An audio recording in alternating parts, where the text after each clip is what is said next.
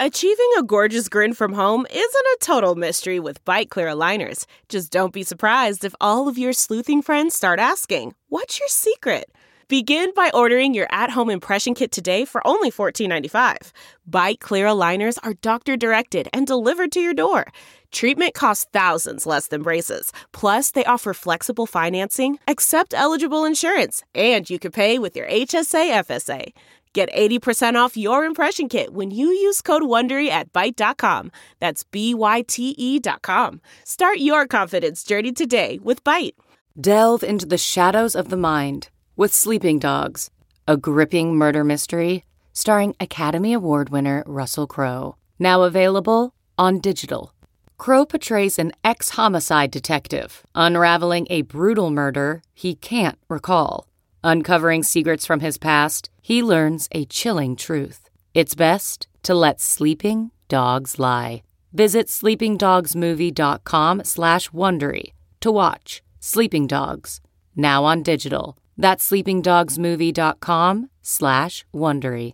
CarMax is putting peace of mind back in car shopping by putting you in the driver's seat to find a ride that's right for you. Because at CarMax, we believe you shouldn't just settle for a car, you should love your car. That's why every car we sell is CarMax certified quality so you can be sure with upfront pricing that's the same for every customer. So don't settle. Find love at first drive and start shopping now at CarMax.com. CarMax, the way car buying should be. En 48 horas, el mundo del fútbol se volvió absolutamente loco y así como empezó, se termina. Pero hay algo muy, muy, muy bueno. Ganaron los fanáticos, o al menos eso creemos. Hay algo mejor. La vida de este podcast es mucho más larga que de la Superliga. Por supuesto que es una edición especial de Superliga. Deportes al detalle que comienza ya.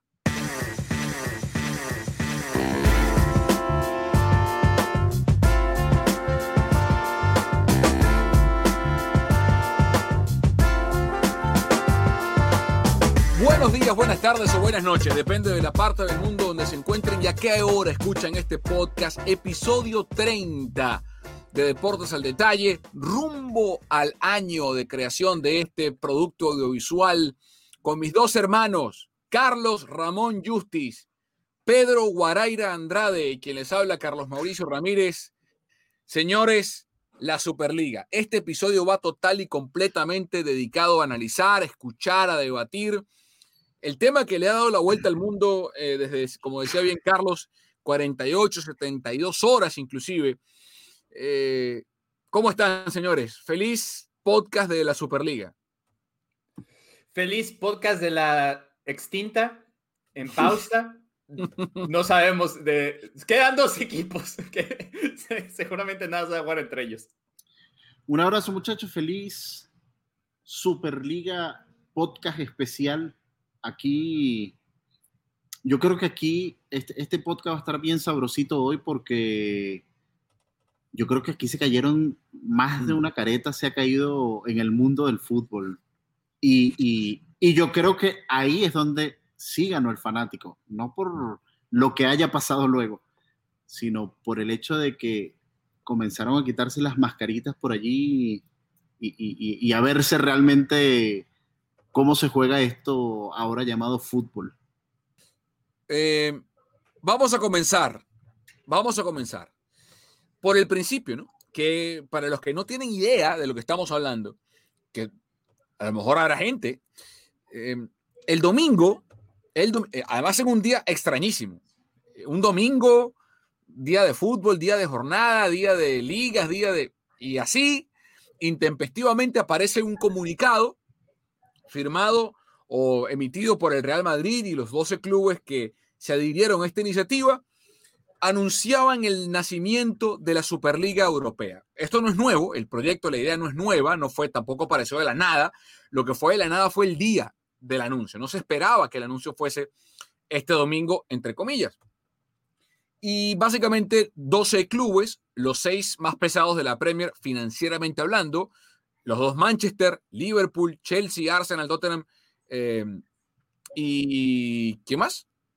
Los tres de España y los tres de Italia. No, pero digo de Inglaterra, Chelsea, United City, Chelsea, Tottenham, Arsenal, Liverpool, ahí están los seis, los eh, Inter Milan, Juve en Italia, Atlético, Real Madrid y Barcelona en España. Se juntaron y dijeron, vamos a crear una competencia eh, que va por fuera de la Champions, a la que nosotros 12 somos participantes permanentes, con tres equipos más que no sabemos quiénes son, todavía estamos esperando, cinco equipos más que no sabemos cómo van a competir, y vamos a crear la Superliga Europea porque hay que rescatar el fútbol. El fútbol se nos está muriendo. Y nosotros que somos tan buenos y que somos tan, tan, tan, somos the Avengers del fútbol. Somos los Avengers. Y el, y el Thanos eh, viene a matar al fútbol. Y nosotros 12 los venimos a salvar. Eh, Avengers Assemble. ¿No? Y vamos. Eh, y bueno, lanzan el comunicado. Responde la UEFA, responde la FIFA y el lunes la UEFA anuncia el nuevo formato de Champions con vigencia para el 2024, que para mí, Carlos, explica por qué un día antes la Superliga lanza el comunicado. Querían meterle presión a lo que luego venía, porque sabían que venía de la UEFA el lunes. ¿O estás en desacuerdo? Sí, al principio, lo que pasa es que también, eh, conforme se fueron dando las cosas durante esas 48 horas, a mí me parecía que sí, que al final de cuentas, por la, el poco tacto en relaciones públicas, porque además el comunicado de la Superliga llega a la mitad de la noche de Europa. Entonces era como para que nadie lo viera, para que en Europa nadie lo viera, cuando se levanten que se den cuenta. Primero. Segundo, eh, estaba, estaba anunciado que iba a pasar lo de el, el formato nuevo de la Champions es el lunes. Esa junta siempre iba a estar, ya estaba anunciada, sabían que lo iban, incluso platicaron con los clubes sobre este nuevo formato. Se supone que estos mismos 12 clubes tuvieron voz y voto en el nuevo formato de la Champions y de hecho habían dado el, visto bueno para que, para que esa junta se llevara a cabo. Y de repente eh, tratan, de, tratan de irse por fuera como, como, como maleantes, ¿no? Eh, tratando de, jugar la, la, carta del espía. Entonces, a mí al principio sí me dio la sensación, pero cuando me di cuenta que había documentos financieros, cuando había documentos legales, cuando abrieron un website, creo que en este momento me, di cuenta que iban en serio, nomás no lo supieron ejecutar. Sí, pero ya va, eh, que lo hayan dicho, o sea, el, punto es, lo lanzaron el domingo porque el lunes venía el comunicado de la UEFA. ¿Estás de acuerdo con eso? Sí, definitivamente, sí, esa parte sí. Ok, ¿tú, Pedro? Sí, totalmente. Y creo, también yo creo que muchos pensamos que esto pudo haber sido quizás un poco apresurado la manera en que lo hicieron. Yo difiero totalmente de eso. Yo creo que esto tuvo toda una intencionalidad de hacerlo a esa hora, ese día, justo antes de que se anunciara el nuevo proyecto de la Champions League. Porque al fin y al cabo, aunque la Superliga como proyecto no va a avanzar, por lo menos hasta ahora, porque dudo mucho que sea una Superliga entre el Barcelona y el Real Madrid para que jueguen todos los miércoles el partido 20 veces al año, yo creo que algunos objetivos sí se lograron para estos equipos.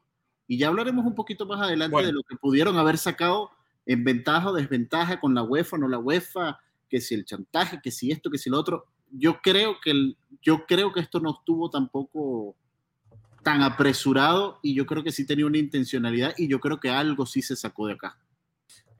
A ver, eso es interesante lo que dice Pedro. Eh, siguiendo con la cronología, el lunes anuncia la UEFA su nuevo formato de Champions para el 2024, que incluye un montón de modificaciones, cambio en el formato, más partidos, eh, son 36 equipos en vez de 32.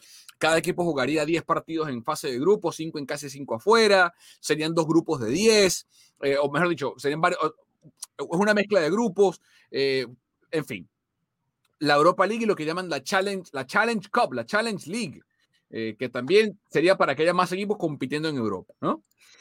y viene lo que realmente detona a nivel de opinión pública para mí, no sé cómo lo ven ustedes, lo que detona el resto, que es la entrevista famosa de Florentino Pérez en un programa de televisión en España, en el Chiringuito, en donde a mí, francamente, me asombró la, la, por un lado, la poca preparación del proyecto, la poca maduración de la idea.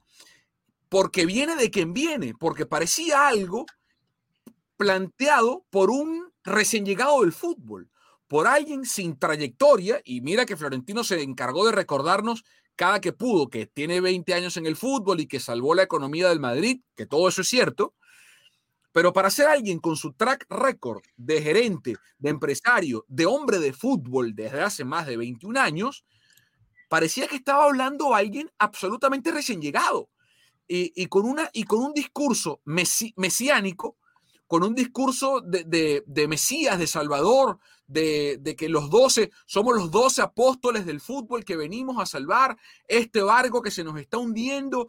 Y decía, pero un momento, ya va, ¿de qué está hablando? Y Carlos, a mí lo que más me sorprendía es que ante las preguntas más elementales no había respuesta. Preguntas tan sencillas como, ¿cómo califican los otros cinco equipos que van a competir en la Superliga? Bueno, eso lo vamos a determinar. Pero ya va, ¿cómo lo van a determinar? no saben y quieren arrancar en agosto. Y, las ligas están, a, ya, las ligas están a punto de terminar. O sea, ¿cómo sabe un equipo en España o en Holanda o en Italia o en Inglaterra que, tiene aspiraciones de calificar a la, a la Super League si ustedes ni siquiera saben cómo van a calificar? Porque dijo Florentino, no, queremos competir en agosto. A bárbaro, perfecto. Eh, si yo soy el Sevilla o el Levante o el Getafe o el Napoli o el Catania o qué sé yo, el Leicester, ¿cómo califico? Bueno, no sabemos. Ah, bárbaro. ¿Y los árbitros, de dónde los van a sacar? Porque la UEFA y la FIFA de una vez le dijeron que no. Bueno, vamos a buscar, eso lo, vamos a buscar. Ah, ¿y quién va a transmitir los partidos?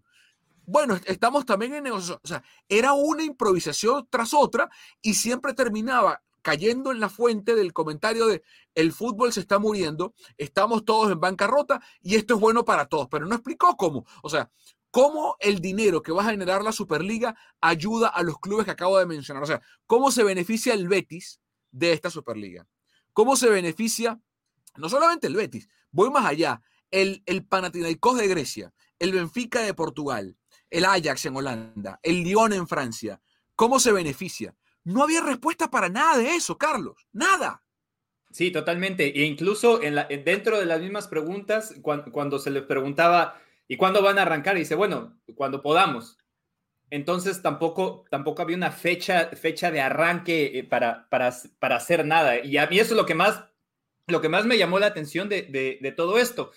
Esto aunado a que en, en la cabeza de ellos iban a seguir compitiendo en sus ligas locales, en sus copas locales, seguir recibiendo dinero de eso, pero quedándose con todo el dinero que les iba a dar JP Morgan, que después nos enteramos también que el préstamo original del dinero era condicionado por si vendían los derechos de televisión, con quién los iban a vender y a 20 años para poder recuperarlo. Entonces, cuando también se le preguntó cómo, iba a haber estos pagos ¿no? Eh, solidarios, que los tiene la UEFA, por más que los haga bien o mal, pero existen, cómo esos pagos solidarios van a ayudar al resto del fútbol. Y, y las respuestas siempre eran las mismas. Entonces, sí creo que eso ayudó o perjudicó todavía más a la idea que tenían ellos de lanzar la, Superliga porque se dio, todo el mundo se dio cuenta que no, tenía ni pies ni cabeza. Pedro, tú viste la entrevista de Florentino. Sí. ¿Qué, qué, fue lo que más te asombró? Mira, principalmente a mí lo que me asombró fue, y yo creo que fue el gran error de la presentación de esta Superliga, yo creo que fue el mensaje. ¿En qué sentido?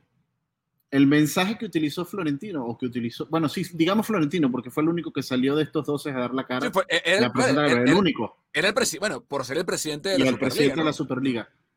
Eh, el mensaje que él estaba dando, obviamente, era un mensaje pensando en los intereses económicos de los 12 equipos que estaban allí.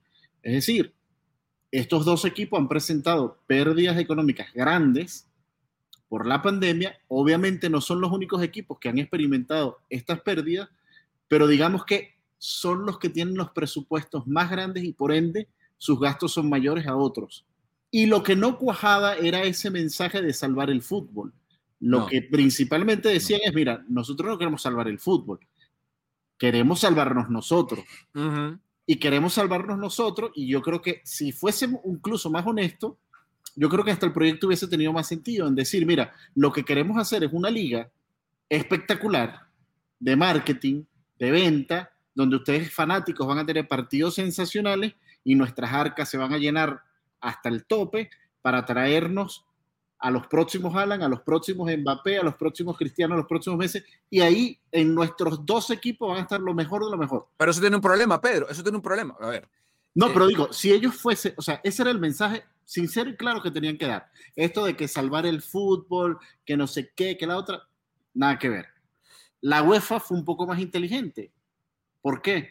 Porque en su reacción, porque realmente también era una reacción para mí exagerada, cayeron el punto de, de, ir hasta los insultos, amenazas y demás.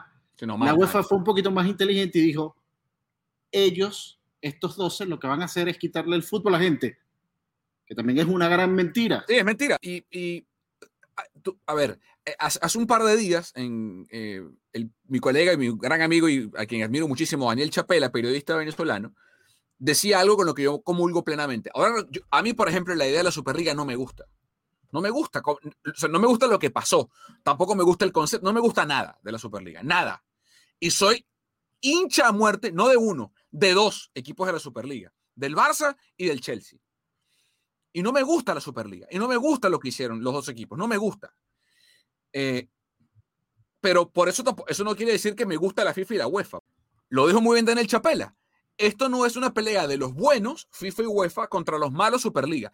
Es una pelea de malos contra malos, o sea, o de malos contra peores. ¿Estás de acuerdo conmigo, Carlos? O sea, esto es malo contra malo, ¿no? Yo lo, yo lo puse de tres maneras diferentes en, estos dos días eh, en diferentes redes sociales. Uno, es como si te trataran de dar una opinión en un pleito entre los Yakuza y la mafia siciliana, y tú tuvieras que estar de acuerdo con uno o con el otro, cuando en realidad ellos manejan las cosas así. Y la otra es que de todas maneras, eh, los fanáticos que sí les gusta la idea de tener una Superliga y ver partidos así, porque hay muchos casuales que dijeron que, les gustaba la idea, pues uno tiene la opción, si uno quiere, de ir a comer a un restaurante, pero no por eso tiene que matar todos los puestos de garnachas. Y creo que eso es, lo, eso es lo que estarían haciendo precisamente con esta Superliga. Entonces, no, no tienes que estar al lado, porque muchas veces se le ha criticado a la UEFA eh, cómo hace las cosas, se le critica los torneos, ampliar los torneos, que eso le quita calidad y el producto va cayendo, pero no por eso me gusta lo que hace la UEFA, pero este, la diferencia es que a pesar de todo el dinero que, va repartiendo FIFA y UEFA, por más mal que lo haga, sí se reparte. Acá estos 12 clubes se iban a quedar con el dinero ellos, y eso era obvio. Y ni siquiera tuvieron la, cara para decir, no, nosotros nos queremos quedar con todo el dinero porque este negocio es de nosotros, porque ustedes a los que ven son a nosotros son tantas cosas. Eh, de la entrevista, Pedro, eh, lo dijo Florentino Pérez, lo repitió también eh, Agnelli, el presidente de la Juventus. dicen, el 40% de los jóvenes entre 16 y 24 años no les gusta el fútbol. ¿De dónde sacan esa estadística? No digo que sea mentira, tampoco digo que sea verdad. Sí, pero fue de una encuesta que ellos hicieron con, creo que fue un grupo francés que fue supuestamente la encuesta que utilizaron para poder darle vida a la Superliga. Ok, pero yo desconozco si realmente la hicieron o no la hicieron. Te pregunto, ahí está el tema. O sea, no, eh, la encuesta la hicimos, pero a ver, o sea, ¿dónde, dónde está la data? O sea, yo, yo puedo decirte aquí, Pedro, yo hice una encuesta donde el 100% de los oyentes de este podcast creen que los tres somos más guapos que Brad Pitt. Eh, lo digo yo. Ah, perfecto. ¿Y la encuesta dónde está?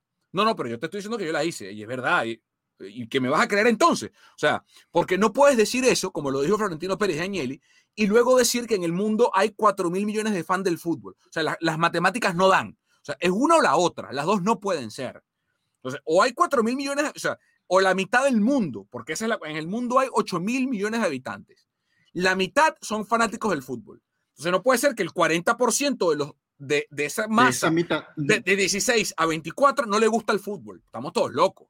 Estamos todos locos. Si hay, si hay un estudio que se hizo, se hizo aquí en Estados Unidos, eh, tendría que ir a buscarlo y pasarles el enlace, que es una realidad que los deportes en general, en general, y lo hicieron aquí, lo hicieron aquí en Estados Unidos, pero también pensando que aquí tienen que aventarse partidos la NFL y la MLB durante 3-4 horas, no es lo mismo que el fútbol, que en general el fútbol no gusta tanto acá.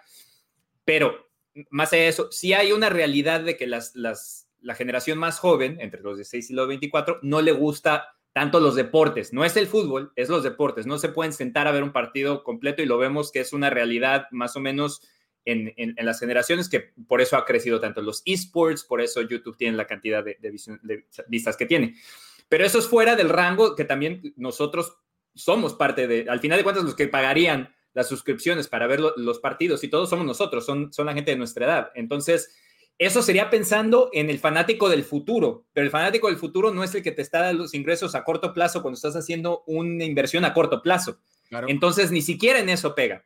Porque a pesar de que hubiera cierta verdad, o que hay cierta verdad en que sí es cierto que ha caído el interés de los deportes en la generación más joven, no es a ese nivel y no precisamente la idea que ustedes tenían era para llegarle a ese público, porque al final de cuentas no estás cambiando nada, ibas a jugar los mismos partidos con las mismas reglas, hacer lo mismo, entonces no, no iba a haber un cambio. No solamente eso, era peor, porque al ser un torneo elitista, excluyente, estás restándole interés a, por ejemplo, los fanáticos jóvenes, me quedo en España, del Betis o el Getafe o el Mallorca o el, la Real Sociedad, de que el club al que ellos le van acceda a dicha élite, porque ni siquiera tuviste la capacidad de decir, bueno, momento, tú, muchacho de 17 años que está sentado en el sofá en tu casa allá en, en el País Vasco o en la isla de Mallorca o en Sevilla y eres hincha del Betis, tú vas a amar más a tu club, porque ahora resulta que tu club va a poder acceder, o sea, véndele a ese target el, el, el evento, no, y, tiene que ser algo mejor que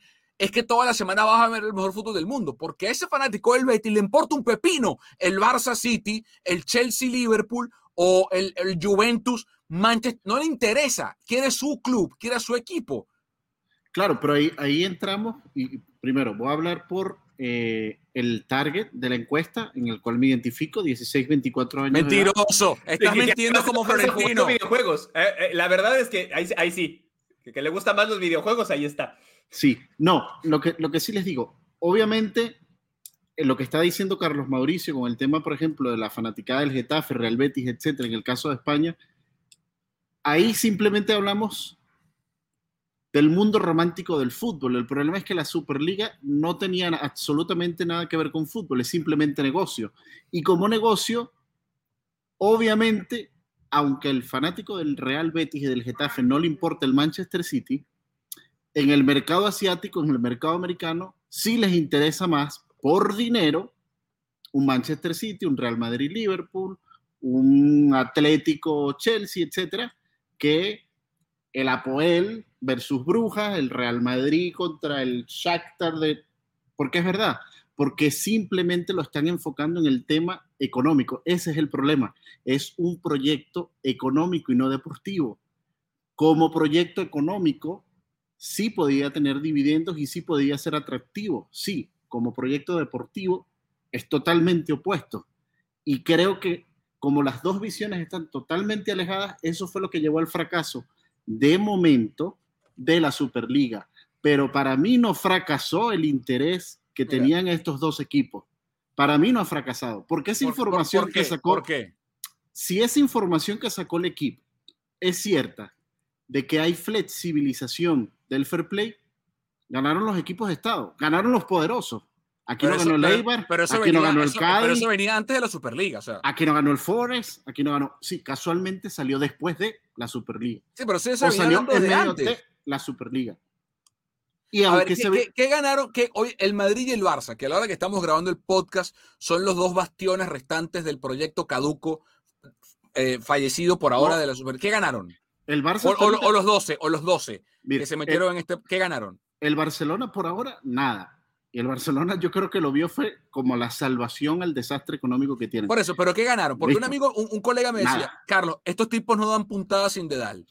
Uh -huh, totalmente. Se, está bien, pero se les olvida. Yo, y yo le respondí a mi amigo, le digo, sí, está bien, pero Bill Gates se equivocó en su momento. Albert Einstein cometió errores. Mozart en algún momento tuvo que haberse equivocado y, y compuesto algo que fue un desastre. O sea, okay. estoy seguro que hubo colecciones de Dolce Gabbana o de Gucci que fueron horrorosas.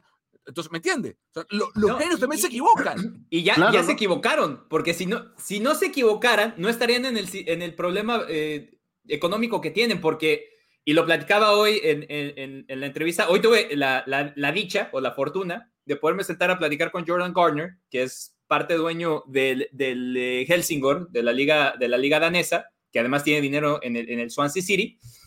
y le, hacía esas preguntas porque le digo, bueno, o sea, uno ve a estos clubes, ¿no? Son poderosos, hacen, dice, sí, pero es que la realidad es que ellos siempre viven endeudados y ellos han, ellos han destruido el, el mercado y lo han inflado, ellos mismos lo han hecho.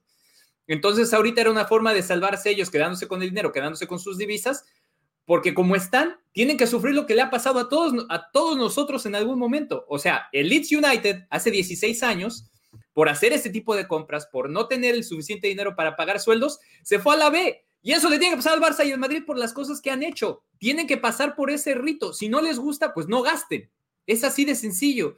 O sea, no pueden venir a salvar algo que han, que los errores ya han estado siendo cometidos por muchos años. La ventaja que, porque ahí solamente el fair financiero pasa con los equipos como el, como el City o el, o el PSG, que ellos tienen caudales ilimitados para gastarse. Son, por eso los clubes de Estado, son clubes Por eso los tienen que limitar. O sea, tiene que haber un límite de cuánto puede gastar porque afectan a los pero es que es muy fácil, pero es que a ver, hay, hay soluciones al, y hay tantas variantes, porque esta, esta, torta, este papelón que pusieron tiene tantas aristas. Vamos una por, ya que Carlos tocó el tema del financiero, quiero lanzar una idea a ver qué opinan ustedes. Yo soy aficionado de en los deportes con ciertos roster y con ciertas dinámicas del tope salarial. Porque el tope salarial, tanto el tope como el piso salarial, ayuda a nivelar la competitividad. Impide que pasen cosas como que llegue un club o un dueño de la nada y gaste a chequera limpia eh, entiendo por qué en grandes ligas no hay un tope salarial por la dinámica del deporte, por, por, la cantidad de juegos que tiene, por la cantidad de jugadores que utiliza, por otras cosas. Igual pudiera haberlo, pero es más complicado. Pero a mí el tope salarial me gusta. Y creo que una solución que tiene que implementarse más temprano que tarde, en, evidentemente eh, aunado a la realidad económica de cada región, porque el tope salarial en Inglaterra o en Europa, que hay el euro, no puede ser igual que el tope salarial en Sudamérica o, en, en Asia o en África. O sea, tiene que ser distinto. Porque si, llega un jeque y compra un club en África y gasta lo que gasta en el Chelsea, pues ese equipo va a dominar África por siempre. Pero tiene que haber un tope, que el, que el Fair Play buscaba eso, pero no lo consiguió, es mentira. O sea, tiene que haber un tope salarial que diga, mira, señores, eh, el, el, el, Messi, el, jugador más, de más alto tope, no puede ganar más de tanto. Y bueno, y hará como hacen en la NBA LeBron James o en la NFL Tom Brady y generarán sus ingresos por otra fuente, invertirán, tendrán publicidad, lo que sea. Pero tiene que haber un tope salarial. Eh, Garner me platicaba que el tope salarial en Europa es casi imposible eh, porque de acuerdo a las leyes de trabajo y de, acuerdos de, trabajo colectivo eh, de cada país, no se, puede, no se puede establecer eso a nivel UEFA. Pero lo que UEFA sí podría implementar es que tuviera un tope de gastos de acuerdo a lo que genera el equipo. Que en eso no le matas tampoco el negocio a los equipos grandes, porque si obviamente yo no puedo llegar y decirle al Madrid que, tiene que estar en el mismo, en el mismo playing field que el Betis, no o sea, no va a funcionar. Lo que sí puedo hacer es que si tú, Madrid, tú, Barcelona, estás generando mil millones de dólares al año, 950... Pero, ya, pero ¿por qué no va a funcionar, Carlos? ¿Por qué no va a funcionar si la NFL funciona? Más allá de que es la liga Porque la Pero, la NFL es un solo país, en una sola liga. Vale, acá cuando, vale. Acá cuando los tiene, acá es porque tienes que nivelar a, los grandes, o sea, a los grandes todos con todos los grandes de los, de los otros países. Ahí es, donde ahí es donde no lo puedes hacer. No, y el problema está que eso es a nivel europeo, pero por ejemplo, por países, porque en España ya se aprobó en una asistencia financiera de grandes clubes a pequeños clubes en el año, si no me equivoco, creo que fue 2001-2003. Y eso lo que hacía básicamente es lo que le da oxígeno a equipos pequeños a costa, entre comillas, de los equipos grandes, por lo que generan. Lo que, lo que, la televisión, porque o sea, hasta el 2000, 2013, 2 o 13 en España, el Barça, el Madrid ganaban 150 millones de dólares por derechos de televisión y equipos como, no sé, el Getafe o el, o el Villarreal ganaban 10, 8. Entonces, o sea, el, y eso ahora se equiparó, está mucho más parejo como, es, por ejemplo, en Alemania o en Inglaterra. Que esa es una forma de Es lo, es lo, que decía Garner, es lo que me contaba Garner, que en, en derechos de televisión hay que hacer eso. Le sigues dando más al, que más genera, porque también es, en, teoría, en, la, en, la, dinámica de, de, de, una política abierta de mercado, es injusto que alguien que genera más no gane más. Entonces, de acuerdo a lo que generas, debe haber un porcentaje, o sea, que el porcentaje de todos para gastar en salarios y en fichajes sea el mismo, pero de acuerdo a tus posibilidades. Si tú generas más, puedes gastar más. Pero que sea por porcentaje. Que sea el Dijo que- 60% de tus ingresos. A ver, a ver. o 40 o 45. el que sea. y eso lo haría, eso lo haría más parejo, porque ya cuando contratas dos, si tú quieres contratar dos superestrellas que te van a salir un ojo a la cara, las gastas, pero ese espacio que se queda, Hay, esas superestrellas pueden ir a otro club. hay otra, a mí, el te- o sea, tiene que haber una forma de controlar los salarios, igual, y controlar los fichajes. Tiene que haber una forma de controlarlo, de manejarlo. Eh, porque esa- llegó, llegó a puntos obscenos, llegó a puntos obscenos de, de gasto, de despilfarro. Me refiero a fichajes y me refiero a salarios, las dos cosas. Es obsceno. Punto número uno. Punto número dos. Eh, para mí hay un momento eh, que rompe la dinámica del fútbol en Europa. Y la entiendo. Que es la ley Bosman. La ley Bosman le permite, para los que no saben, fue la, fue la ley que se creó a principios de la década del 90 por el caso de un futbolista, Jean-Marc Bosman, que estaba reclamando el- derecho a él poder trabajar en la Unión Europea, eh, porque, o sea, ¿por qué si un eh, mesonero o mesero en Holanda podía trabajar también libremente en, España o en Italia, ¿por qué un futbolista no puede hacerlo en la Unión Europea? ¿Eh? Yo ese concepto lo entiendo. Yo lo que creo es que tiene que haber una- alguna forma de limitar la los movimientos de extranjeros dentro de Europa. Porque también eso ha hecho, y es un punto que yo creo que no se habla suficiente, que ligas como la húngara, la holandesa, la belga, la griega, la turca, la croata, la rusa, se vayan en picada. Casi ni o sea, existen. O sea, La, ya- la por- la portuguesa, inclusive, fíjense, la liga, la liga francesa es el PSG por el capital eu- euro- eh, por el capital árabe y, y, o sea, lo que hizo el Mónaco en el 2003 y algunos, algunos pinceladas del Lyon de Jean-Michel Aulas eh, y, Y del ya está. Marsella a veces. Eh, ya está Pero- lo pero- está ahí. Pero, pero no en, o sea, no a nivel Champions, sí, total. pero tiene que haber un control de, señores, sí, somos, somos Unión Europea, somos Comunidad Europea, bárbaro, pero tenemos que de alguna forma controlar el, el éxodo del talento porque hay un éxodo exagerado de talento que, que ha eh, hecho que ligas como la búlgara, o sea, el CSK Sofía, no existen, o sea, no existen las ligas. y eran equipos que, eh, y, es, y eso es a lo que vamos con, con el proyecto de, de- de la liga también, de la, de la Champions. Yo recuerdo en los años 90, el CSK era un equipazo, era bueno. El Galatasaray era un equipazo. En Escocia, creo que era, si no me El equivoco, Celtic y creo el que era Rangers. el Celtic y el Ranger. El Herenveen que pe- peleaba O sea, en Europa League. eran equipos que iban a la Champions, no de animadores, de visitante, de paseo, aquí estoy, me tomo la foto. No, eran equipos que competían. Eso ya no existe. El tema está Y en que con la no es- eurozona, no, el tema está en que con la eurozona se complica, o sea, porque ciertamente eh, un español puede trabajar en Portugal, un italiano puede trabajar en Holanda o un francés puede trabajar en Alemania. Es, es cierto eso. Y ahora el tema del Brexit, o sea, Pero, es que- pero, ti- pero tiene que haber alguna forma de decir un momentico, sí, está bárbaro. Pero señores, hay que ponerle un... Esto se nos fue de las manos. O sea, esto se nos descontroló. Hemos visto clubes, hemos visto clubes de ligas domésticas que sacan 11 titulares sin un solo jugador del país nacido donde juegan. Entonces, ni tan calvo ni con dos pelucas, ¿no? Como decimos en mi país. Eh, un tema que yo sé que estamos hablando de la Superliga Europea en esta edición especial de deportes al detalle. Un tema que a mí francamente me pareció escandaloso, escandaloso, y creo que no se ha hablado lo suficiente de él. Eh, y sé que a Carlos esta tecla le, desafina y fuerte. A los dos, porque de paso, eh, Pedro es papá de dos niñas, una de las cuales juega fútbol. La Superliga y los 12 salvadores del fútbol básicamente al fútbol femenino le hicieron un breve inciso, casi que una cortesía, una sobra en la mesa, como, bueno, sí, y el proyecto también incluye la formación de la Superliga Femenina. En algún momento. ¡Eh! Bueno, ya vamos viendo cómo, cómo nacerá esta cosa. Eh, el Real Madrid tiene 14, co- 13 Copas de Europa en España, en, en 13 Copas de Europa. y pronto tiene- la de la Superliga. Pero, claro, cuando le gane al, al, al Castilla, Al o al- Castilla. O, al, Barça B, ¿no? Eh, tiene 13 Copas de Europa. El Madrid en fútbol masculino es la gran superpotencia en Europa. en el fútbol femenino están jugando su primera temporada en la liga. O sea, son un equipo nuevo, infante, en, en, edad, en etapa incluso de embrión, como fútbol femenino. Entonces, el Real Madrid femenil no tiene el peso continental que tiene el Olympique Lyon, que ha ganado las últimas cinco Champions League femeninas.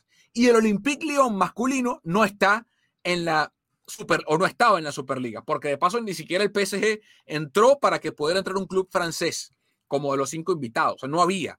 Entonces, yo me pregunto, o le hubiese querido preguntar, que no le preguntaron a Florentino Pérez, disculpe, señor Florentino Pérez, ¿qué pasa con el fútbol femenino? Porque su club en el fútbol femenino está empezando y las tres superpotencias hoy en día en Europa, que son el Lyon, el Wolfsburgo y el Frankfurt, no están en la Superliga. Entonces, ¿cómo usted va a ir a Bean Sport o a Telemundo o a Univisión o al canal que sea en el mundo, a ESPN, al que quiera, a vender la Superliga Femenil si los tres mejores equipos de Europa no están? Tiempo. A ver qué responde. Porque la respuesta hubiese sido, bueno, ya vamos a ver cómo los invitamos y quién le dice a usted que no van a participar. Bueno, pero aquí no están en el documento. O digan, sí, mire, aparte de los 12 clubes, en la rama femenil ya le extendimos invitación a, los tres, a las tres potencias, más fulano, y mengano, y vamos, y vamos. Pero digan las cosas. No dijeron nada, Carlos. No, y para, para hacer eso tendrían que haber pensado en el fútbol femenil la verdad es que no lo hicieron. Lo tiraron ahí para que fuera como un buscapié de, ah, bueno, ha crecido y no vamos a vernos. O sea, si tú le hubieras preguntado, no te hubiera, no te hubiera sabido contestar porque eh, y, lo pusieron en, toda eh, la red, eh, como se dice, de Women's Soccer, el WOSO, en, redes sociales. El WSO sabía que lo pensaron como un afterthought. O sea, no era una prioridad, no era parte del plan, era un extra. Porque la realidad es que muchos de esos clubes siguen viéndolo como un extra. El, bueno, el Manchester United trató de invertir un poquito este año, pero el Liverpool no le hace mucho caso a su equipo femenino. Los equipos italianos no existen. Eh, el Barcelona es el único que sí. El Atlético, ahí el Barcelona el Atlético de Madrid están, están por encima. El Madrid hizo excusas muchos años diciendo que el día que apareciera un Madrid femenino sería para que fuera competitivo y una potencia, entonces apenas se les ocurrió hacerlo. El Tottenham también es otro que no existe en el fútbol femenino y solamente el Chelsea y el Manchester City. Entonces, una, y además le iba a pasar una factura increíble al fútbol femenino que en Europa cada día crece más. O sea, la liga local, porque además iban a tener las mismas sanciones que los hombres, sin ellas preguntarles ni, consultarlas ni nada. Si las iban a sacar de la liga local, Sky Sports acaba de firmar 92 millones de euros para poder transmitir la, la FAWSL, que es un movimiento fantástico para el crecimiento del fútbol femenil. Entonces, hasta ahí se nota cómo solamente estaban pensando en ellos y, solamente en el dinero, porque ni siquiera se preocuparon por el desarrollo del fútbol y del fútbol femenil. Pedro, ¿tú sabes cuántas canchas y cuánta instalación en el nuevo campo de entrenamiento del Liverpool hay para el fútbol femenino? Lo desconozco. Cero.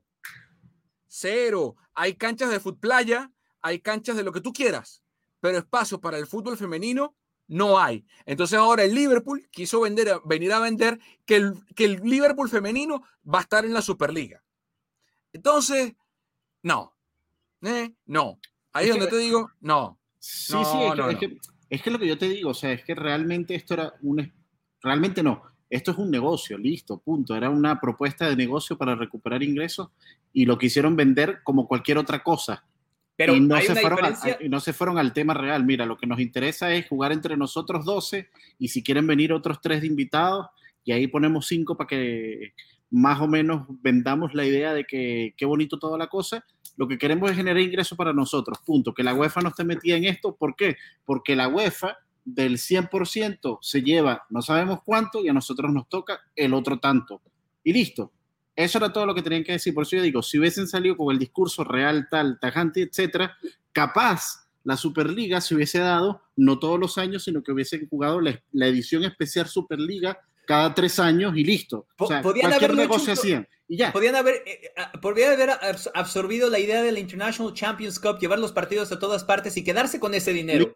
Había muchas formas de ejecutarlo. Sí, porque también lo que no cuaja y es, es la otra parte que a mí me molesta, porque le hemos tirado mucho a los dos equipos, pero la otra parte que a mí me molesta y me desagrada es que ahora venga la UEFA y la FIFA a ponerse la bandera de que ellos estaban interesadísimos en que el fútbol no se le escapara de las manos del pueblo Ah, con un no, discurso no, no, populista, cuando aquí el River Boca lo jugaron en España diciendo que era inseguro jugar en Argentina. Como que Perdón, si en Argentina más nunca en la vida, en todo este tiempo, se haya jugado un River Boca y haya pasado lo que haya pasado. pero Pasa además, todos los años. te- tirarle, también tirarle solamente a la UEFA, eh, hay responsabilidades compartidas. Javier Tebas, Ah, en la Liga Española, Total. se llevaron una Supercopa de España, Arabia Saudita. Ah, y no dijeron querían nada. querían dijeron jugar un partido de la liga en Miami, o sea, y, Un- y digo, y son contrarias porque Mira, también mucha gente se le, Real se le tira encima, se le tira a la UEFA y la UEFA no, No. es la total no, culpable tampoco. En todas, en el, en el, en el, en el, en el, ¿cómo se llama? En la Premier incluso, algo, algo, esto es algo que a mí también a mí me llama mucho la atención, que es súper insólito. La FIFA se supone que vela porque ningún estado o ente político se involucre directamente en temas de la FIFA. ¿Quién ayudó a desencajar el conflicto de la Superliga? La, poli- la política. Inglaterra, Bo- la Boris política. Johnson. Claro, claro, claro, claro, sí, o sea, y por eso insistimos, esto no es una pelea de buenos contra buenos, es de malos contra malos. Sí, de los más malos contra los peores. Sí, malos contra malos. Más puntos de la Superliga. Más puntos de la Superliga. Vamos a escuchar eh, opiniones de técnicos, opiniones de personas en el mundo sobre la Superliga para hacer un, breve resumen eh, auditivo. Y algunas palabras de Marcelo Bielsa con su traductor apenas terminó el partido, eh, terminó el partido de la jornada en Inglaterra. Esto dijo Marcelo Bielsa, técnico del Leeds United, sobre la Superliga. Los, los más poderosos son los que lo son por lo que producen y por lo que convocan. the, the most powerful are they're powerful because of what they produce and, and what they what they bring. Pero el resto son indispensables. But the rest are indispensable. Y lo que le da salud a la competencia es la posibilidad del desarrollo de los débiles, no el exceso de crecimiento de los fuertes. Uh, and what makes the competition great is the possibility for one of those weak teams to develop, not the big teams playing each other. Pero la lógica eh, que impera en el mundo, But the logic that is that is in the world at the moment, y el fútbol no está fuera de eso, and football is not outside of this, es que los ricos sean más ricos a, a costa de que los débiles sean más pobres. Los, poderosos sean más ricos a costa que los débiles sean más, más pobres. Es que el resto sean más pobres. Bueno, clarísimo, ¿no? Clarísimo, clarísimo. Yo me paro, yo, yo aplaudo, yo aplaudo, yo me pongo de pie, yo soy soldado de Marcelo Bielsa siempre, siempre, siempre. Porque ese es un señor que ha practicado lo que pregona. Practica lo que pregona. Eh, y que inclusive, cuando, o sea, ¿a qué grande ha dirigido Bielsa en su carrera? La selección argentina, que es una selección, y, y ya, porque ajá, Newell's no es un gran, o sea, es un equipo importante en Argentina, pero no es Boca, no es River, no es Independiente, eh, inclusive San Lorenzo. Eh, en México, Las no le fue- básicas del Atlas. sí, o sea, el Atlas. eh, en España dirigió a- al Atleti de Bilbao. El Marsella es un grande del fútbol francés, es cierto, eh, pero digamos, no, no, no fue a un PSG que tenía la capacidad financiera para hacer lo que hizo. Eh, después se fue a Francia, a un club pequeño. eh, después, ahora tomó al Leeds en segunda. Si hubiese tomado al Leeds, que bien describía Carlos, gastaba millonadas como la que gastó en su momento eh, y que terminó llevándolo a la quiebra, que el Leeds de Ferdinand y compañía, de Lee Smith, que, se- metió en una semifinal, otra cosa. Tomó un grande en desgracia en segunda y lo llevó a primera. O sea, Bielsa sabe de lo que está hablando y lo entiende y lo ha puesto en práctica una y otra y otra vez. ¿Qué opinan de lo que dice Bielsa, Pedro? A mí, perdón, lo que no me queda claro es por qué la idea de que los grandes se hacen grandes haciendo a los pobres más pobres. Es lo Es lo que- Es, lo que él dice, o sea, es, es el, el criterio que él, que él está No, escribiendo. no, no, por eso, por eso digo, y, y- y mi pensamiento es el por qué. Porque, por ejemplo, lo que gastó Barcelona, que obviamente no fue totalmente directo por Dembélé, pero lo que gastó Barcelona por Dembélé no le vino mal al equipo que recibió gran parte de esa transferencia. No, pero yo creo que lo que, lo que dice Bielsa es que. Pero que- Dembélé u- salió del, del Dortmund. Sí, No, pero, pero claro, pero- más allá de eso, digo. creo que, creo que lo que Bielsa dice es, una, es un símil entre lo que pasa en el mundo, eh, y lo digo, y lo que llevó, pa- claro, y lo, y lo llevó al fútbol. Ya lo Entonces, entiendo. sí, eh, sí. lo, o sea, lo que pasa en el mundo, donde las superpotencias o como o o sea, eh, puso un ejemplo global, que Sí, pasa porque- en, la- en el- en el mundo empresarial, en el mundo político, donde los grandes se hacen, es lo que opina Bielsa, ojo, que Sí, los sí, sí. grandes se hacen más grandes a costa de los, a costilla de los pequeños, costa de los Porque- pequeños. Porque eso es lo que, perdón, Carlos, porque eso es lo que yo te decía, o sea, me, no entendía la, la, la, la, la, la- la paradójica que él estaba dando, la paradoja que él estaba mencionando, porque desde mi punto de vista, uno, yo soy fanático del fútbol desde hace años, y yo soy fanático del Caracas Fútbol Club, que es uno de los grandes equipos de Venezuela. Y yo no puedo comparar la forma en que el Caracas hace su negocio, que a pesar de toda la crisis se ha mantenido en un equipo, digamos, correcto o al día. Yo no podría comparar la manera en que el Caracas se maneja a la que se maneja el Vigía. O a la que se maneja Estudiantes de Mérida, que lamentablemente por años le ha Sí, o, o- en, o en México, el América y el, y, el Veracruz, que o, o- en, o en América y qué sé yo, Necaxa. o el Club de Cuervo. Entonces, lo que, lo que no me queda claro era eso, o sea, ¿por qué pensar que los grandes se están haciendo grandes a costa de los pequeños? Por ejemplo, el Deportivo La Coruña era un equipo histórico en España. ¿Dónde está el Deportivo La Coruña ahorita? Desaparecido totalmente. Eso es culpa del Real Madrid, culpa del Sí, Barcelona. pero, pero, pero fíjate, Pedro, hace, sin ir muy lejos, y te pongo el ejemplo de la televisión, hace menos de 10 años, en España, el Barça y el Madrid se metían 140 millones de dólares por derechos de televisión y el Getafe se metía 8. Y, tu, y tuvieron que pelear y pelear y pelear y pelear, y pelear Ok. hasta que, pum, vamos a nivelar un poco. y a te eso. pregunto, ok, y les pregunto a los dos, ¿qué partido es más atractivo para ti? ¿Barcelona-Getafe? Obviamente. Getafe-Eibar. Obviamente, pe- pero, o sea, si no hay ¿qué Getafe, genera más? pero, pero si no hay Getafe, no hay Barça. Si no hay Getafe, no hay Madrid, porque entonces no tiene a quién venderle. O sea, si el Getafe no tiene lana, porque el Getafe también le- O sea, lo que no dicen es la inversa, Pedro. Sí, el Barça le da lana al Getafe cuando le compra un jugador, pero al revés también sirve, porque el Getafe cuando, presta, cuando le prestan un jugador de la cantera del Barça, le da plata al Barça. O sea, la ecuación, eh, eh, si no hay simbiosis, como en la naturaleza, que es lo más hermoso del mundo, no sirve, Pedro, no sirve. Porque si, el, y nos quedamos en el ejemplo, si el Betis mañana quiere tomar cedido a Ilaix Moriba del Barça y no tiene cómo pagar la sesión, ¿cómo lo, cómo lo cede?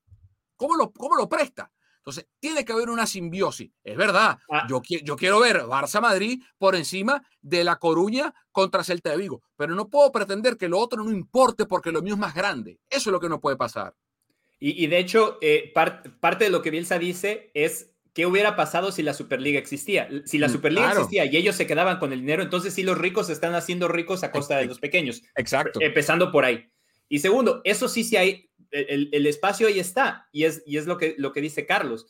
Está bien, porque todo el mundo lo piensa como un negocio simplemente como si fuera un producto, pero no es así. Mm. Lo que es un producto es la liga, no es el Real Madrid y el Barcelona. O sea, yo como liga española, mi producto tiene que ser bueno de arriba hacia abajo.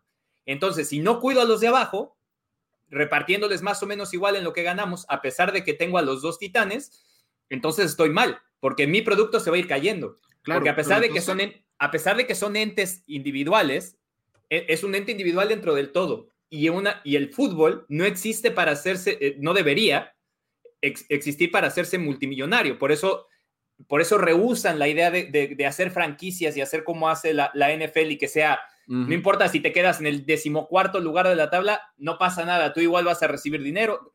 Nada más ponte a pensar cómo pasa, pasa en la NFL.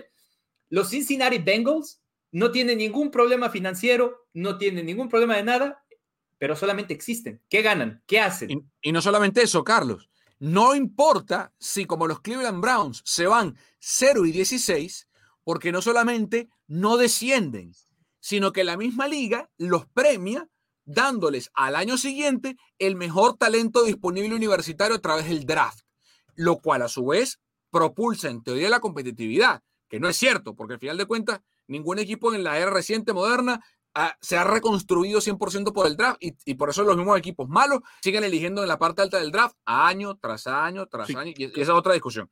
Carlos sabe de eso porque él es fanático de Miami Dolphins. Sí, también. pues, Eso lo dejamos para otro. bueno, para otro momento. Otro, otro No, pero, pero me llama la atención porque fíjate, el sistema financiero que tiene la Premier es todo lo contrario. El sistema financiero de la Premier, que es lo más equivalente y lo más, digamos, igualitario posible en el tema de limpieza de gastos versus entrada de dinero, ganancia, ahí más o menos hay alguna estabilidad. No importa que el que vaya de último en la tabla, el que vaya el primero, sí tendrán algunas diferencias de 300, 400 millones, pero no, no, no, es tan dramática como, por ejemplo, el Real Madrid, que tenga 900 millones anuales y, y el Alavés tenga... Y velo en la tabla, velo en la tabla. Uno de los principales problemas que había con esta Superliga es que hoy por hoy, ni el Liverpool, ni el, ah, ni el Arsenal, ni el Tottenham iban a estar en Champions League.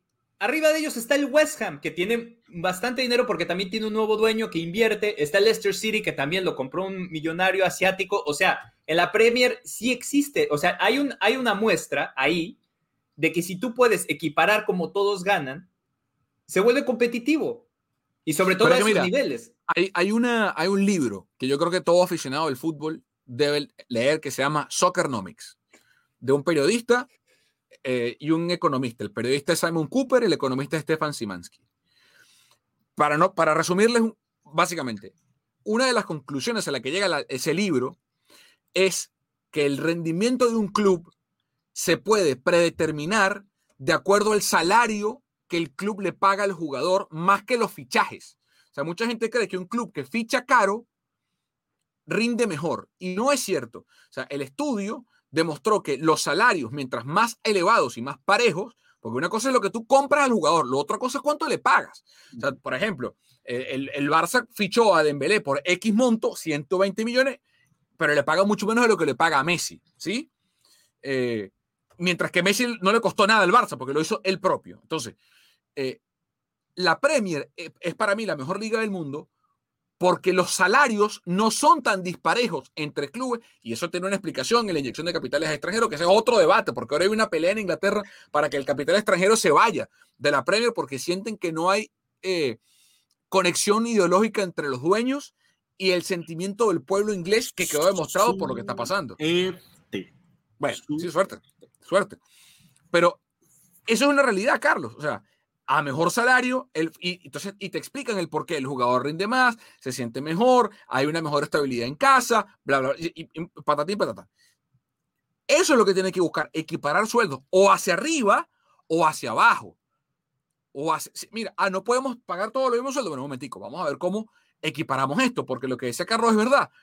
Eh, un problema que tiene la Liga Española a la hora de vender el producto, y ni hablar la Bundesliga, o el calcho, es que la gente sabe quién va a ganar antes de tiempo. O sea, todo el mundo sabe que en España van a ganar el Barça o el Madrid.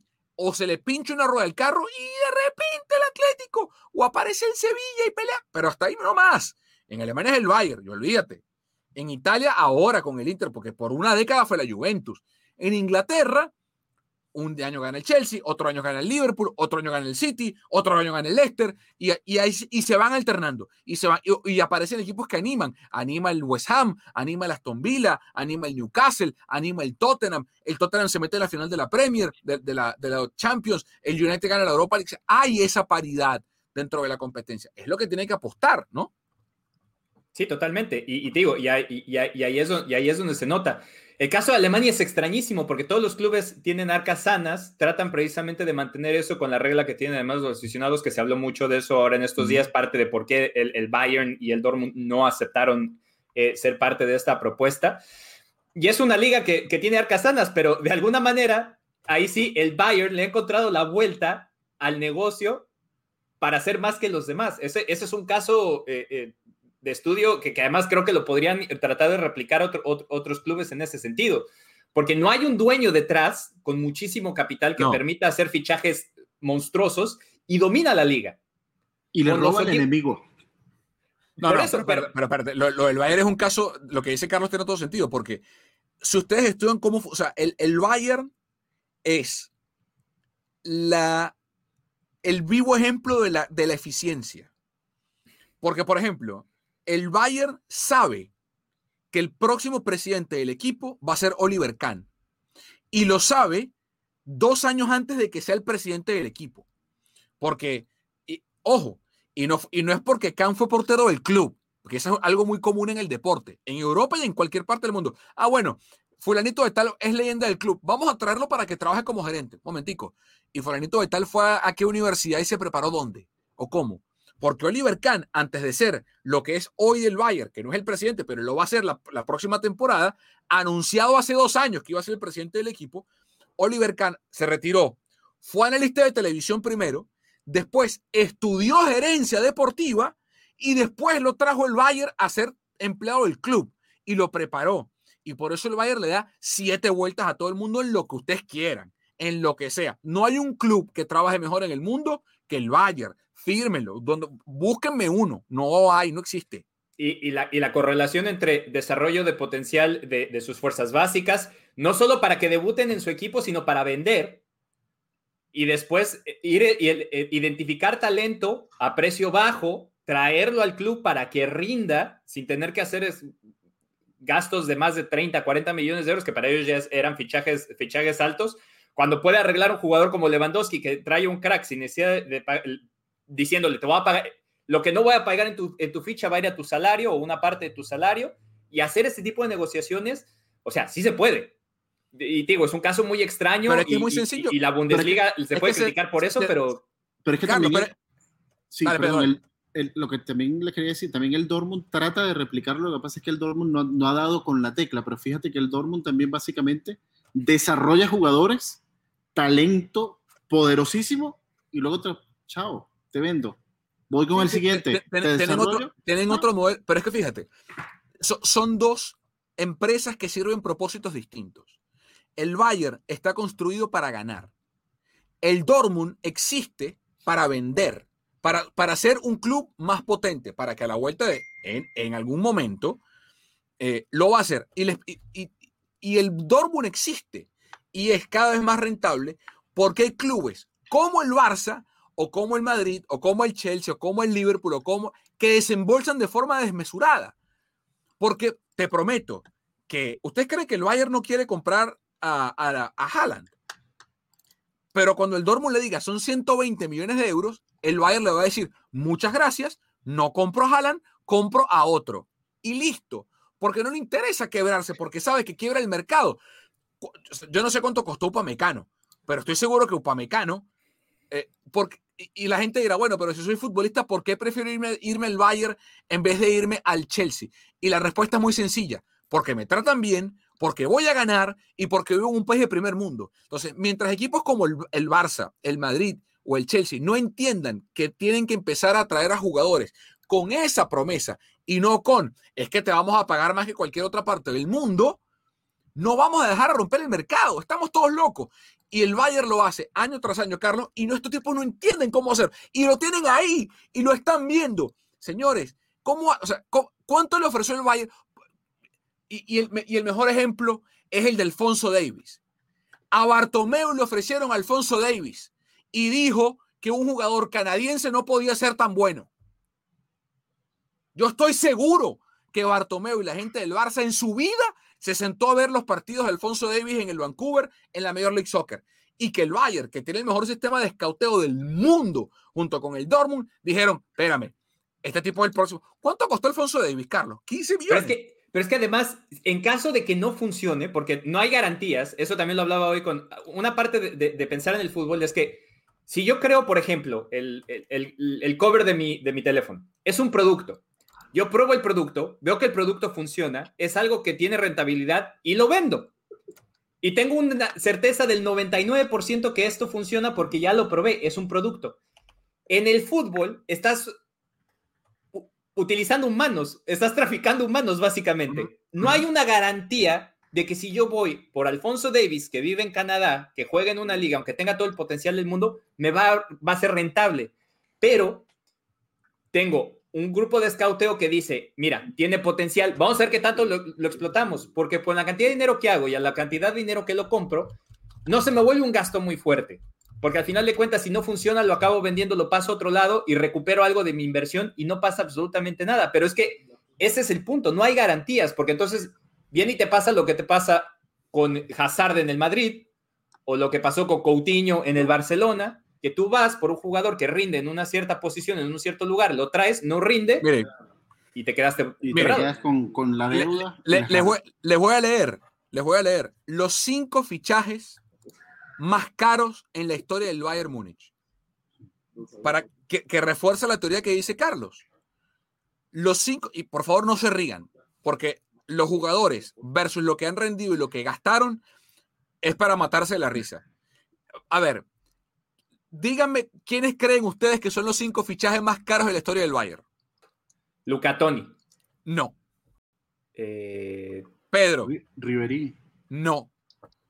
eh, es que no sé, tiene que ser alguien o, o más viejo. No, voy. Año 2012-2013. Javi Martínez costó 40 millones de euros. Ah, sí. sí, sí. 2012-2013.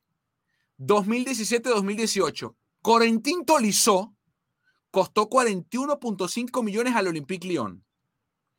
Año 2021-22, es decir, el año que viene, le compraron a Upamecano al Leipzig en 42 millones y medio. Si el Madrid o el Barça lo compran, lo compran en 150. Y eso tiene- 150. Y eso tiene que ver por la inflación. Porque, Oh. si, porque si el PSG no hubiera inflado el mercado comprando a, a Neymar en 220, ese precio no existe. Por eso, pero, pero 42 millones por un central como Upamecano dent- es un chiste. O sea, para lo, que, para lo que está marcado. El siguiente Ah, fichaje más caro. El siguiente fichaje más caro. Leroy Sané, 45 millones de euros se lo al City. Y el más caro, Lucas Hernández, 80 millones de euros. Son los cinco fichajes más caros de la historia del Bayern Múnich. Ni Lewandowski, ni Ribery, ni Arjen Robben, ni Joshua Kimmich, ni Manuel, no, ni Manuel Neuer al Schalke, ni Tony Cross, ni, Lu- o sea, ni, ni Thiago Alcántara, ni nada, ni Thomas Müller, o sea, porque son o productos propios o comprados. Entonces, la máquina que aplastó Europa el año pasado y este año y que aplasta Alemania es la máquina más eficiente y barata del fútbol mundial en relación costo-beneficio. ¿sí? Entonces, ¿se puede o no se puede hacer? Ah, ah. Y con todo eso y con todos los problemas financieros de que la UEFA no reparte. y- Pero sí, hay, pero sí hay una realidad de que los otros equipos, porque además de todas maneras, al final de cuentas, aunque el Bayern siempre gane y la liga no sea atractiva, la liga se vende, tiene patrocinadores hasta por los codos, tiene el promedio de asistencia más alto en los estadios en toda, toda Europa, no importa que no le ganen al Bayern Múnich, porque tiene mucho, muchos eh, aficionados de, de legado, que se llaman, Ujú, que, que- ujú. que crecen, le van siguiendo a, a su ciudad, el Armina Berefeld, el, el Berlín, El- el- el- 1900. El Stuttgart y todo. Entonces digo, son, son modelos de hacer las cosas. Entonces cuando llegan estos 12 clubes, para, para regresar a lo que fue la Superliga, cuando lle- llegan estos 12 clubes y dicen que ellos van a salvar al fútbol y que eh, si el dinero viene de ellos de hacia arriba, ellos lo van a repartir hacia abajo, es, es, es una mentira. Y ahí fue donde la, gente de fútbol, como, como con Marcelo Bielsa, cuando llega eh, Guardiola y critica cómo funcionan las franquicias, tienen razón. Por más que ellos estén, por ejemplo, Guardiola que esté un equipo grande, de todas maneras no, no es igual. Entonces, ahí está la prueba de que sí se pueden hacer las cosas. Eh, la Superliga, bueno, esto va a picar y extenderse porque esto no ha terminado todavía, más allá de que la Superliga en su actual formato parece ya eh, fallecida, defunta, eh, eliminada, liquidada, muerta.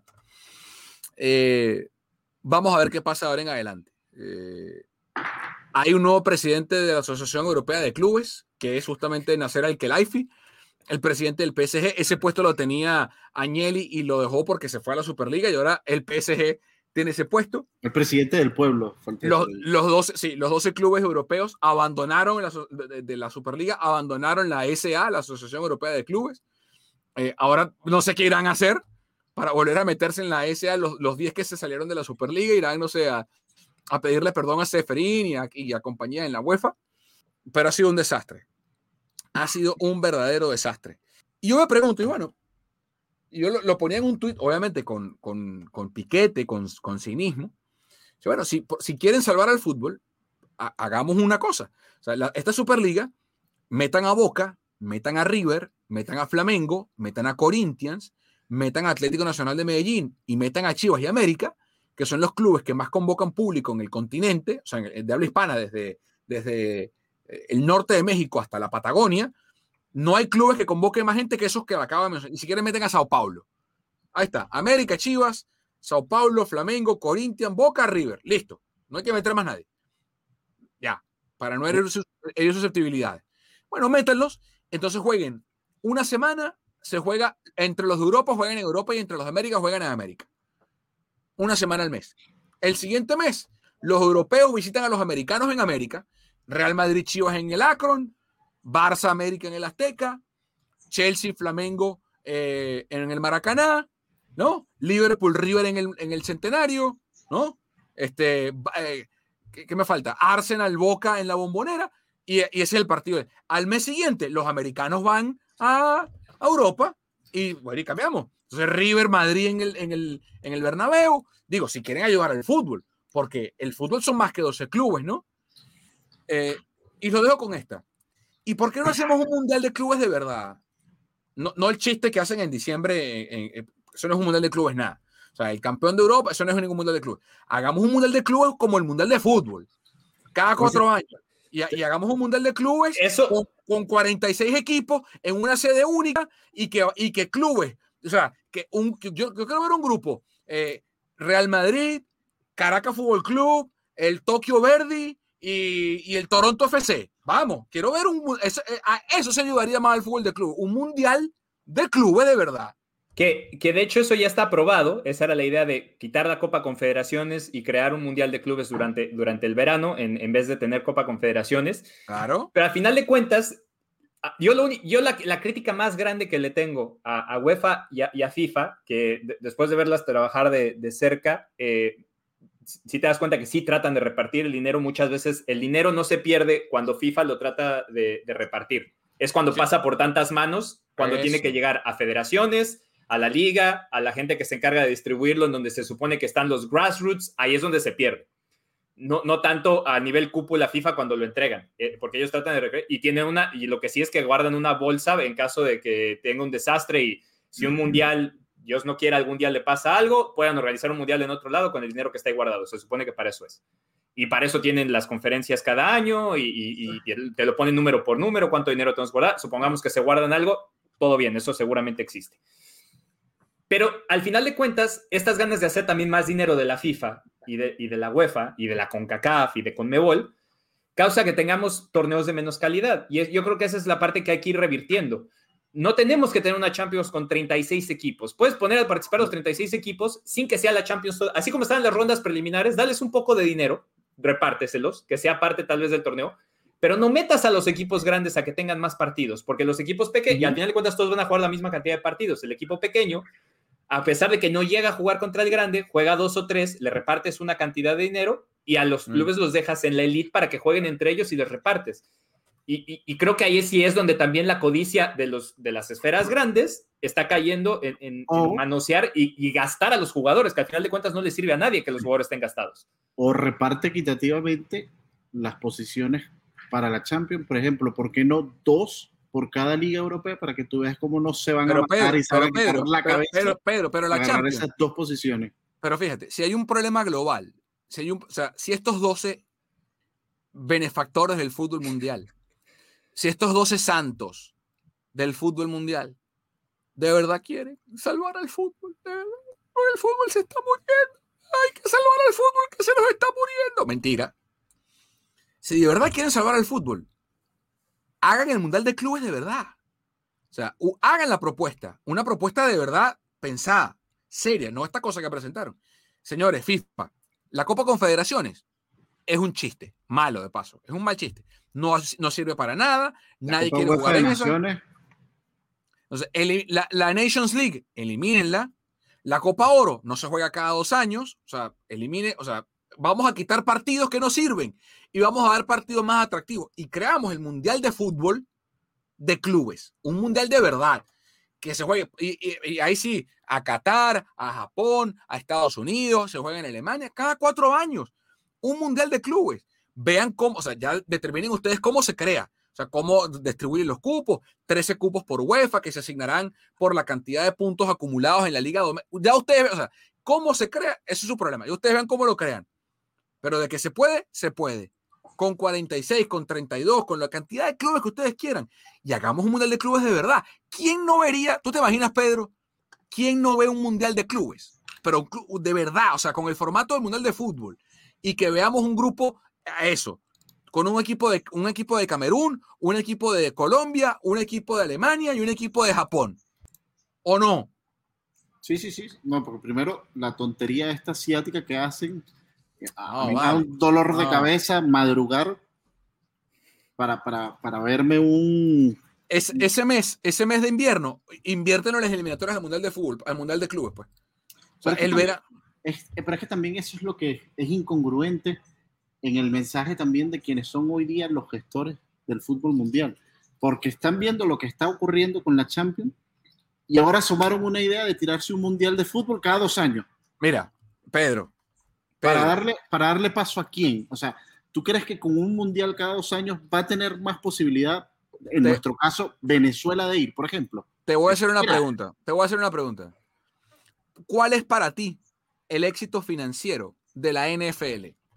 ¿En dónde radica para ti el éxito financiero de la NFL?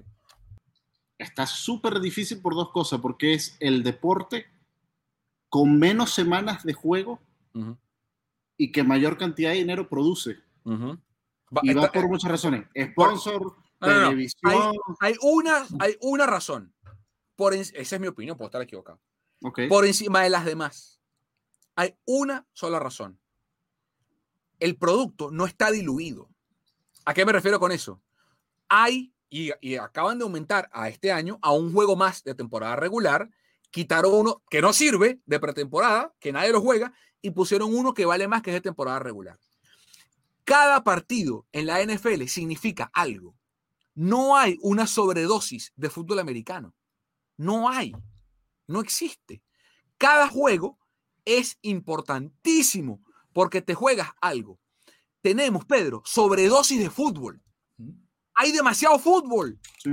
La copa de la copa de la liga, de la campeona, del rey, de la, de la taza que se juega con los galácticos. No vale, no, no, no, no, no. Hay demasiado fútbol y se pierde el sentido de urgencia, de, de, de, de- o sea, de lo bueno poco. Ese además- es el secreto de la NFL. Y, y además, ¿qué desga- lo, lo que yo decía, tu principal asset como empresa son los jugadores. La gente no va a ver al Real Madrid porque es el Real Madrid. La gente va a ver al Real Madrid, a los jugadores del Real Madrid, que se supone que son los mejores del mundo, junto con los del Barça, junto con los de los 12 clubes estos. Entonces, si yo quiero un producto de calidad, tengo que cuidar a mis jugadores. Entonces, si juegan menos, si entrenan más y juegan menos partidos, rinden más en el partido, porque no me tengo que poner a pensar, tengo partido domingo, miércoles, luego otra vez el sábado, luego tengo que viajar a Colombia porque tengo que concentrarme para selección para un amistoso, luego tengo que regresar, jugar Nations League, después de Nations League tengo un partido amistoso y después tengo otro eliminatoria, luego regreso con el club, en el club esa vez hay Copa del Rey, después tengo que concentrarme para la Champions. Lo mataste, está jugando 15, 20 partidos en un, en un mes, no va a rendir. Es una, es una, es una realidad. Lo- y cuando tienes que rotar plantilla ya no tienes el mismo producto. Lo viví yo aquí hace algunos años, estando en el área de la Bahía, en la gira internacional, la Copa Internacional de pretemporada, que ahora es súper famosa aquí en Estados Unidos, que traen al Real Madrid, al Barcelona y todo el que tú quieras. Ese año casualmente coincidieron las fechas con las fases finales del Mundial. ¿Qué pasó? Que yo gasté un paquete familiar, porque me llevé a Raimundo y todo el mundo, solamente me faltaron los tres perros en el estadio, y no vino, no vino Messi, no vino Busquets, no vino Piqué, no vino No ve nadie. No va Eh, nadie. no había va nadie. Neymar, no vino Suárez.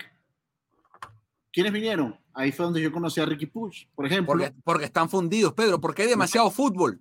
Y O sea- entonces, y, y ahí yo te digo, o sea, yo tenía unas ganas de, de regresar el dinero, no lo hice porque fue un regalo de cumpleaños además, pero, o sea, yo pagué mi entrada, era para ver a esto, yo no yo pagué mi entrada para ver a los canteranos del Barcelona.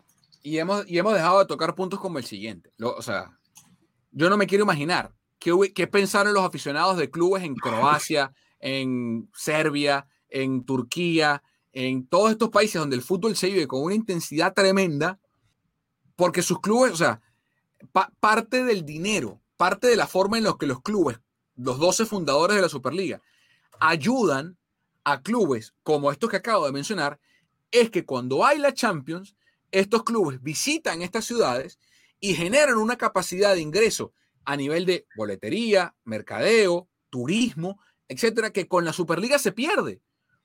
Porque ya el Barça no iba a jugar más a Belgrado o a Split o a Moscú o a Atenas o en Estambul. No lo iban a hacer más. Vamos a salvar al fútbol, pero les vamos a quitar todo mal. Todo mal.